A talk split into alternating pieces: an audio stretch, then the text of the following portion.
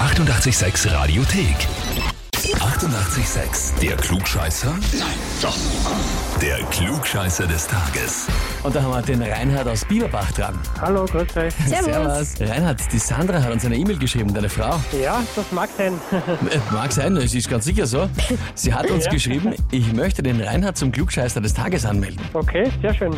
Und zwar, weil er die Weisheit nicht nur mit dem Löffel, sondern mit dem Schöpflöffel gefressen hat. Okay, na dann bin ich gespannt. Das klingt so, als wäre akut äh, Diskussion äh, vorgelegen, wo dann es der Sandra gereicht hat und sie gemeint hat, aus, jetzt melde ich dich an. Ist irgendwas gewesen? Ich glaube, nichts Außergewöhnliches. Das kann nicht sein, dass ich vielleicht öfters recht haben mag. Ja, das, das mag schon sein. Ah, das ist Ein Dauerzustand. genau. Okay, na gut, Reinhard, dann schauen wir mal, was dahinter steckt. Du bist bereit für Spielerrunde? Ja, bin ich bereit. Na, dann legen wir los. Und zwar am Montag erst war der 90. Geburtstag von William Shatner, von Captain Kirk.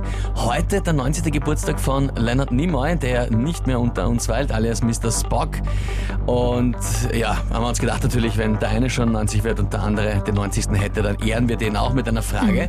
Und die Frage heute lautet, wie viele Jahre liegen zwischen dem ersten Auftritt von Leonard Nimoy als Mr. Spock in Star Trek, der Originalserie, und seinem letzten aktiv gedrehten Auftritt als Mr. Spock in dem Film Star Trek Into Darkness? Antwort A sind 47, Antwort B 55 oder Antwort C 62 Jahre. Ich nehme die Antwort A47. Antwort A 47. Na, das hast du jetzt aber schnell gesagt. Weißt du das? Hast du das zufällig ausgerechnet, weil du die Daten im Nein, Kopf das hast? war jetzt quasi rein vom Gefühl her, von der Zeitspanne her. Also ich weiß nichts, das war jetzt eine reine Schätzung. Hm. Hast du beides gesehen, also die Serie und jetzt den letzten Film? Den Film habe ich gesehen, die Serie nicht. Okay. Ah, das ist eine spannende. aber du weißt halt ungefähr, zu welcher Zeit das halt gespielt hat. Genau, genau. Ja, normal ist oft umgekehrt, Leute haben die Serien Stimmt, schauen ja. Mhm. nicht die neuen Filme, weil sie sagen, das ist sehr krass. Stimmt. Bei dir ist umgekehrt, na, sehr interessant. Gut, Antwort A, 47 Jahre, sagst du. Naja, wenn man weiß, wann die erste Folge Star Trek